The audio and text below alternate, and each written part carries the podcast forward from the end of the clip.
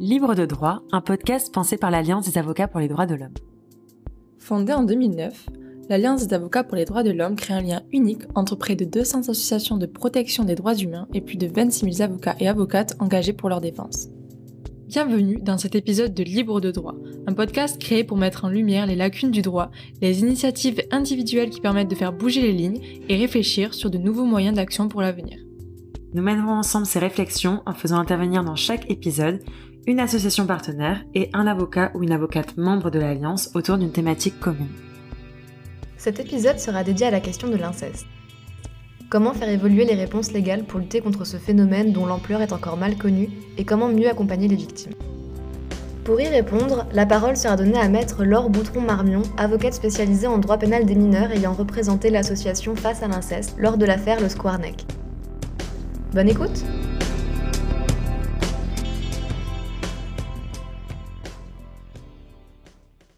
Laure Boutron-Marmion, merci d'avoir accepté d'intervenir dans ce podcast. Merci à vous. Pourriez-vous vous présenter? Alors, euh, donc Laure Boutron-Marmion, je suis avocate euh, au barreau de Paris euh, depuis 11 ans et je pratique notamment et spécialement le, droit pénal et plus particulièrement le droit pénal des mineurs, ce qui m'amène donc à intervenir beaucoup en matière de maltraitance des enfants et autres sévices mineurs et donc en particulier également la, la problématique de l'inceste. Et justement, vous avez euh, travaillé avec euh, l'association Face à l'inceste pour euh, un cas. Est-ce que vous pourriez nous le présenter? Oui, bien sûr, bien sûr. Euh, bah, écoutez, j'ai effectivement euh, l'honneur de, représenter euh, l'association Face à l'inceste dans son combat, son beau combat, le combat que mène Isabelle Aubry depuis de nombreuses années maintenant. Hein. Elle, elle, nous a pas attendu et elle a pas attendu l'affaire Le Squarneck pour se battre. Simplement, c'est vrai que le scandale de, de l'affaire du Hamel l'année dernière a donné un coup de pouce, un vrai coup de pouce à cette question qui était quand même mise sous le tapis depuis pas mal euh, depuis pas mal de temps. Et donc euh, moi, euh, j'interviens plus particulièrement aux côtés de l'association pour le traitement de l'affaire du docteur Le Squarneck, donc on appelle l'affaire Le Squarneck, qui a intéressé la société d'abord parce qu'elle l'a choqué, mais aussi parce que c'est une affaire euh, on pourrait dire euh, de grande ampleur puisque on est sur une atteinte aux enfants, euh, une atteinte de masse, si je puis dire, puisque en fait, alors nous à proprement parler, et le premier volet qui nous a intéressé, c'était le volet donc incestueux, puisque le docteur Le Squarnac a commencé à sévir dans son propre giron familial, donc avec ses nièces. Mais il faut pas oublier que effectivement, il a également abusé de nombreux patients, des petits patients, plus de 200 et donc c'est tout ça qui a fait, en fait, si vous voulez, l'affaire Le Squarneck, qui a donc fait couler beaucoup d'encre parce que, et c'est bien normal, à un moment on s'est interrogé aussi de comment et à quel point on a pu en arriver là, comment cette personne a pu sévir autant d'années et sur autant de décennies. Et c'est là que nous, euh, notre combat, euh, il est euh, très utile et très opportun dans un dossier comme celui-là, parce que justement, l'inceste permet d'expliquer les raisons, en fait, d'avoir un dossier de, de, cette ampleur, parce que l'inceste, l'inceste c'est l'omerta, l'inceste c'est le silence, et donc, si vous voulez, si à l'époque, dans le giron familial, on avait eu des personnes qui auraient parlé, eh bien, on n'aurait peut-être pas eu autant d'enfants à l'hôpital abusés. Donc voilà, c'est tout ça en fait l'affaire Le Squarneck et c'est le combat qu'on mène. Donc il y a déjà un, premier volet hein, qui a été jugé en fin d'année dernière, donc on a eu euh, la décision. Et puis là, on, on attend pour le deuxième volet. Mais donc euh, voilà ce que je peux vous dire en tout cas à ce stade sur euh, sur l'affaire de manière brève et, et globale. Merci beaucoup pour ces informations. Maintenant, pour s'intéresser au cadre juridique existant pour lutter contre l'inceste, pourriez-vous nous parler de la définition de l'inceste prévue par les textes et de l'évolution qu'elle a connue? Donc avant 2010, la situation incestueuse n'était même pas euh, qualifiée comme telle, si vous voulez. Donc ça ne veut pas dire qu'elle n'avait pas un traitement pénal, évidemment, mais elle avait un traitement pénal qui suivait euh, le régime euh, de droit commun des atteintes sexuelles, agressions sexuelles et crimes sexuels sur mineurs. Hein. il n'avait pas de particularité. Ensuite, il a constitué une circonstance aggravante voilà. Donc l'inceste était une circonstance aggravante d'une euh, atteinte sexuelle euh, et euh, viol, etc. Et en 2010, on a euh, l'inceste qui est inscrit dans le code pénal, mais en vérité, on est plus sur une, une surqualification, c'est-à-dire que si vous voulez, le code pénal jusqu'à l'année dernière avait un traitement de l'inceste un peu euh, raisonné de la façon suivante, c'est-à-dire je considère que l'inceste existe, voilà. Je considère qu'effectivement, ça peut irriguer de façon un peu différente euh, les faits la matérialité des faits, mais pour autant, j'en donne pas un traitement différencié. Voilà. Et c'est vraiment la petite marche, euh, enfin la grande marche même qu'on a pu euh, euh, monter l'année dernière avec la, loi d'avril 2021, où on a véritablement là un point de départ, hein, parce que tout n'est pas encore fait, loin de là, mais on a un vrai point de départ et une vraie impulsion d'avoir un traitement différencié de l'inceste.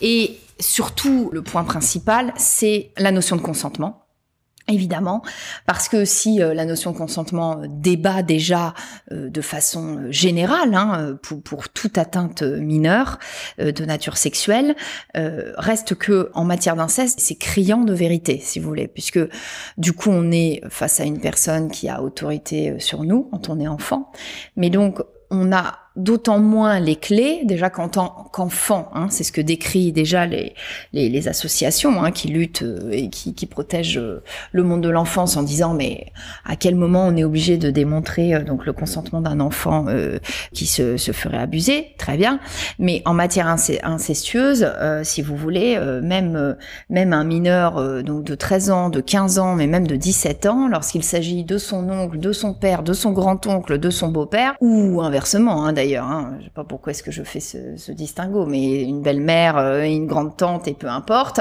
On n'a même pas cette notion-là. En fait, elle, ne devrait en, en, fait ne même pas être débattue. La simple constatation du lien familial ou en tout cas du lien euh, parental et du lien de droit tel que l'inceste aujourd'hui le définit, euh, devrait permettre la caractérisation de l'infraction.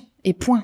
Et donc c'est l'avancée majeure hein, qu'on a eue dans la loi du 21 avril 2021, où s'agissant du viol, on a vraiment un article qui désormais définit hein, euh, le, viol incestueux comme tout acte de pénétration sexuelle de quelque nature qu'il soit, ou tout acte bucogénital commis par un majeur sur la personne d'un mineur, ou commis sur l'auteur par le mineur, et là c'est là c'est important, lorsque le majeur est un ascendant ou toute autre personne mentionnée à l'article, et donc euh, en l'occurrence euh, l'article précité.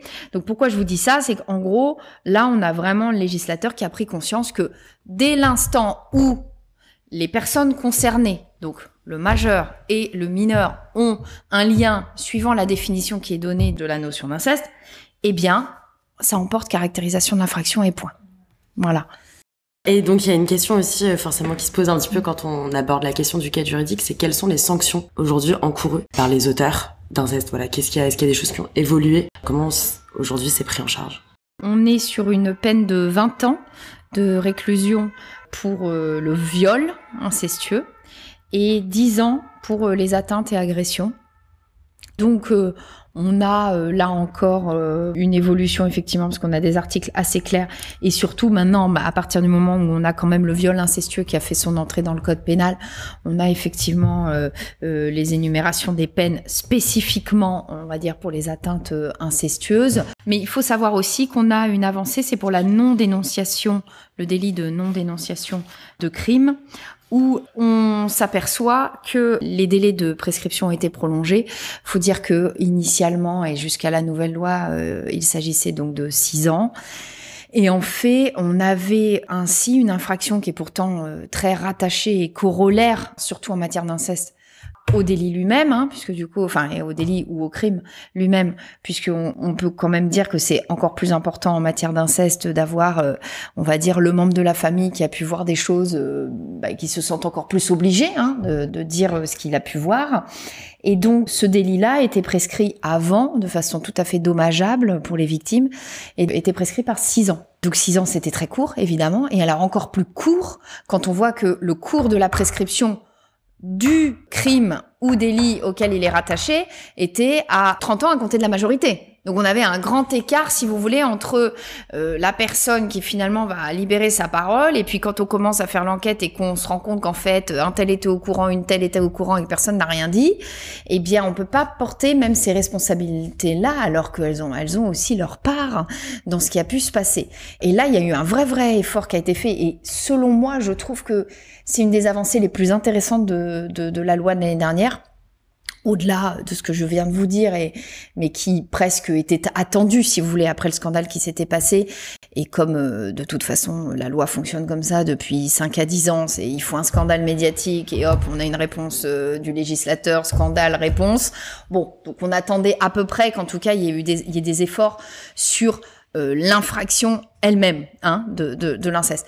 Mais moi, je vous parle donc effectivement de ces, on va dire, de, de, de ces corollaires, voyez. Et c'est vrai que nous, souvent, c'était très frustrant dans certains dossiers parce qu'en fait, on voulait aller chercher la responsabilité d'un tel ou une telle qui avait su et qui n'avait rien dit, et puis qu'à chaque fois, on se retrouvait face au mur de la prescription qui était de 6 ans et qui en réalité est extrêmement court dans des thématiques comme celle-là. Et donc là, on a eu quand même un vrai effort puisque au final, c'est une prescription qui a été rallongée, donc est passée de 6 à 10 ans pour ce qui concerne les atteintes et les agressions, et à 20 ans pour euh, ce qui concerne le viol. Faut aussi savoir que ce genre de thématique euh, nourrit une grande frustration pour certaines victimes. Et en fait, euh, c'est vrai, on se rend compte que si on a un tel ou une telle qui finalement sont quand même aussi les adultes hein, de la partie, et ben s'ils avaient ouvert leur bouche à un moment ou à un autre, et bien peut-être le cours des choses aurait été différent. Et ben c'est vrai que ça fait sens que eux aussi aient des comptes à rendre à la société comme à l'enfant victime. J'imagine bien. Et mhm. tant qu'on est un peu sur ces questions, forcément, de, de, prescription, du coup, il y a eu des modifications euh, avec la loi dite Chapa euh, de 2018, mais aussi euh, donc la grande question de la prescription glissante qui a été introduite avec la loi du 21 avril 2021. Est-ce que vous pouvez un petit peu donc nous parler de ça et nous dire ce que ça change dans les faits, dans votre pratique? Cette prescription glissante, c'est considérer que lorsque il y a eu un viol de commis sur un autre mineur par ce même agresseur, pendant le temps et l'écoulement de la prescription d'un autre mineur, eh bien l'un des deux qui donc normalement aurait été considéré comme ayant été prescrit, eh ben peut bénéficier, si vous voulez, de la non-prescription de l'acte qui a été commis à l'encontre de l'autre mineur. En gros, cette prescription glissante concernera que les agresseurs en série, si je puis dire, mais euh, voilà aura le mérite effectivement euh, d'avoir euh, ce qu'on ce qu'on a pu avoir dans, dans certaines affaires médiatisées et notamment d'ailleurs pour en tout cas celle qui me concerne dans l'affaire Le Square où on avait effectivement des nièces plutôt que d'autres qui, même si évidemment elles ont témoigné à la barre, ne pouvaient être reconnues euh, en qualité de victimes à proprement parler comme les autres l'étaient du fait de cette prescription et ce qui, euh, je ne vous cache pas évidemment, euh, entraîne beaucoup de frustration. Les associations ont, considéré, à raison, qu'il fallait euh, évoluer sur euh, cette prescription, si longue soit-elle, et considérer que, euh, enfin, une fois, une bonne fois pour toutes, la libération de la parole, elle n'est pas mécanique, elle n'est pas aussi facile que ça, et donc elle ne peut s'attacher à une prescription avec un coup près, si vous voulez, à une date précise. Voilà. Et dans la mesure où on a des pays hein, qui n'appliquent pas de prescription sur ces thèmes-là, eh bien, euh, ça faisait sens de le réclamer. Simplement, euh, c'était aussi compliqué pour le législateur, et c'est vrai qu'il faut le comprendre dans la mesure où on a un droit qui vraiment est rattaché à cette notion de prescription. C'est un de nos, socles de sécurité juridique, et donc c'est très difficile de raisonner sans. On l'a fait, on a fait, il y a eu des exceptions, vous me direz, donc on pourrait aussi avoir celle-là. Mais voilà, il a fallu trouver une solution compromissoire. Voilà, c'est l'os à ronger, si vous voulez, qu'a donné le, le gouvernement euh, aux associations pour qu'elles se calment quelques années avant que ça reparte. Mais je suis pas persuadée qu'on en reste en l'état et qu'à mon avis, d'ici deux ans, euh, la, question va se, reposer. Et elle se reposera. Et elle se reposera. Et à chaque fois qu'il y aura un scandale, elle se reposera. La question se pose aussi de la bonne retranscription du vécu de la victime qui est traumatisée. Euh, peut-être des fois il y a des problèmes. Euh. Oui, effectivement, il y a des précautions à prendre quand on va appréhender la parole de l'enfant pour vous parler donc de cette phase-là, la, finalement la phase d'audition, hein, les premières auditions du mineur enfant, qui est souvent, euh, enfin, qui en tout cas peut être très jeune, eh bien les euh, policiers et autres enquêteurs qui vont euh, devoir recevoir cette parole ou alors la faire jaillir, selon qu'on ait un enfant très coopératif et participatif ou pas, eh bien là effectivement il y a des mesures, il y a des choses à faire, des choses à ne pas faire. C'est des techniques, hein, ça s'apprend, comme tout. Et là-dessus, nous, on a euh, des formations, euh, notamment, hein, en tout cas le plus connu, c'est le protocole NIST, qui donne tous les conseils sur les techniques verbales et non verbales à appliquer pour, on va dire, avoir la retranscription euh, de la parole la plus utile et efficace possible. Donc globalement, ce qu'il faut retenir, c'est que sur les techniques verbales, il y a des écueils à éviter, notamment euh, il faudra favoriser plus les questions ouvertes que les questions fermées. Hein. Les questions fermées sont toujours très piégeuses. Bah, si l'enfant, euh, du coup, va avoir peur, va répondre oui ou non, mais sur un récit qu'on va lui coller. Vous voyez, ça n'a rien à voir avec la question ouverte. En plus, ces questions n'arrivent que dans un deuxième temps. Au début, il y a, y a toute une phase de mise en confiance de l'enfant. On lui fait parler un peu au début de choses tout à fait un peu banales de son quotidien pour voir déjà le vocabulaire qu'il a.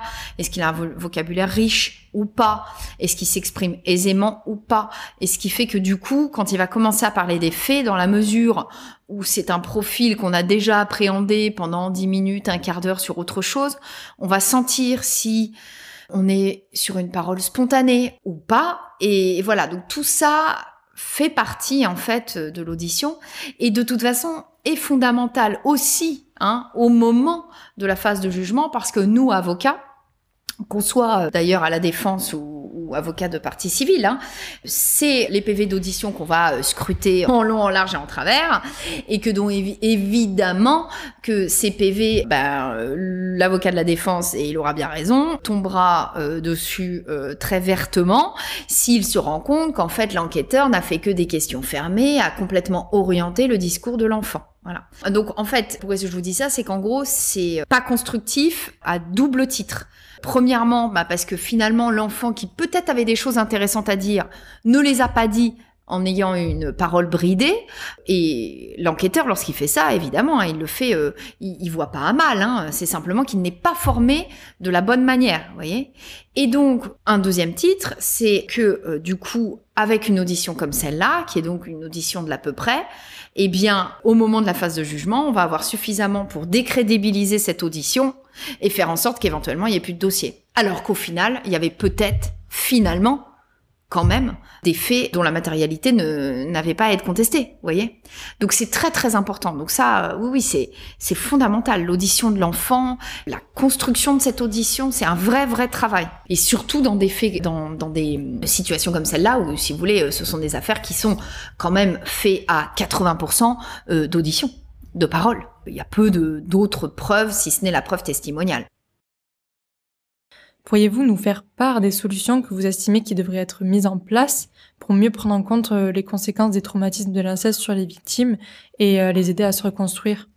Un traumatisme vécu dans l'enfance, c'est toujours un, un, fléau, médicalement parlant, hein, pour la personne qui l'a vécu, puisqu'après, euh, elle a euh, deux fois plus, voire euh, quatre fois plus de chances de développer des troubles à l'âge adulte, alcoolisme, dépression, addiction à toute drogue en tout genre, mais aussi développement de, de maladies. Et donc, c'est vrai que c'est un vrai, vrai sujet, la prise en charge médicale. Ça, ça a évolué évidemment, mais euh, c'est encore euh, compliqué parfois d'aider. Enfin, en tout cas, les témoignages qu'on a et les témoignages que recueille l'association, c'est que c'est souvent compliqué pour les parents de vraiment bien faire suivre correctement leurs enfants après ce type de, de traumatisme. Ouais. Donc euh, voilà, il y a des évolutions maintenant euh, et je sais que par exemple l'association elle euh, elle conseille voilà des techniques pour avoir des bonnes prises en charge de soins etc parce que c'est un coût aussi évidemment. Mais voilà, c'est c'est effectivement à prendre en compte et je crois l'avoir vu aussi dans la Civis, dans les préconisations, où ils disent qu'il faudrait mettre une vitesse supérieure là-dessus, sur la prise en charge des frais de santé, problématiques de santé de l'enfant qui a vécu ce type de traumatisme. Et on préconise également de créer plus de centres regroupant euh, les différents professionnels et les autorités compétentes euh, pour accompagner les victimes de l'inceste. C'est ça exactement parce que aujourd'hui en fait euh, il y a très très très peu de centres de, de psychotrauma et donc effectivement il faut, faudrait faire un, un vrai effort pour qu'il y ait un vrai accès à ces centres-là et donc à ces pôles de professionnels habilités à aider ces enfants sur ces problématiques spécifiques. Et justement pour rebondir un peu sur le le rapport du coup de la CIVIS, donc de mhm. la commission euh, mhm. indépendante sur l'inceste et les violences sexuelles sur mineurs. Je voulais avoir un peu voilà votre avis là-dessus, sur les recommandations qui ont été faites. Euh, il y a eu notamment des recommandations qui font un peu débat sur les médecins, parce que euh, les, selon les chiffres, après vous allez peut-être me corriger, mais il y a que 5% des cas d'inceste qui sont reportés par les autorités de santé, donc ce qui soulève plein de problèmes aussi sur cette idée de prévention et de repérage des cas d'inceste. Je pense que Isabelle Aubry a dû vous en parler, mais c'est très compliqué. C'est très compliqué et je pense qu'effectivement, c'est une partie de la solution. Oui, c'est difficile à repérer. C'est difficile à repérer aussi parce que, bah, évidemment, il y a la mécanique familiale qui, qui est en jeu et que l'enfant qui euh, est victime d'inceste euh, très souvent ne le sait pas lui-même. Lui, il aura connu que ça, en fait, cet enfant. Donc c'est son prisme, c'est son schéma. C'est parfois très difficile, même pour les, les adultes qui vont l'entourer, de mettre un mot euh, sur ce qui se passe. Ils vont constater un enfant en souffrance, c'est indéniable, mais de là à considérer que ça se passe dans la cellule familiale, c'est pas nécessairement automatique. Donc oui, il y a, y a beaucoup à travailler là-dessus. Je sais que Isabelle euh, évoque aussi euh, le fait qu'on pourrait, euh, par exemple, mettre en place un dépistage au moment des grossesses de ces enfants-là, bah, donc au moment où voilà ils grandissent et ils vont devenir parents à leur tour. Il y a des choses qui, hein, parfois, là dans le psychisme, se déclenchent et que ça pourrait être un bon timing pour voir les choses. Pourquoi aussi? Parce que ce sont du coup des individus où là c'est un moment où ils voient des professionnels de santé. Parce qu'il faut aussi voir la réalité. Je veux dire, on va pas avoir des médecins tous les quatre matins. S'il y a bien un moment de la vie où on voit tous les professionnels de santé de, de France et de Navarre, c'est quand on est enceinte. Et donc souvent aussi parfois les compagnons. Et donc c'est peut-être le moment où effectivement là ça fait sens de se dire ah bah tiens à partir de là on pourrait avoir un questionnaire un peu type euh, ou un entretien obligatoire avec un psychologue. Et comme par hasard ce sera un psychologue on va dire spécialiste de ce genre de choses. Et euh, bah voilà s'il y a détecté quelque chose on détecte. Et voilà, ça, ça pourrait être euh, un, un élément.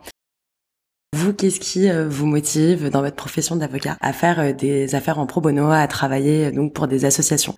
Dans, dans, tous les dossiers qu'on traite, quels qu'ils soient. On y met tout notre cœur et on y est convaincu. Mais la défense euh, des associations et donc par la pratique du pro bono, c'est aussi donner encore plus de sens hein, à notre métier et, je trouve que euh, l'un aide l'autre et inversement. C'est-à-dire que en pratiquant euh, la profession d'avocat, eh bien, on tire des leçons aussi de parfois nos combats plus globaux, si je puis dire, avec aussi, eh bien, les dossiers sur lesquels parfois on peut aussi avoir des grosses difficultés euh, sur euh, un cas euh, très précis.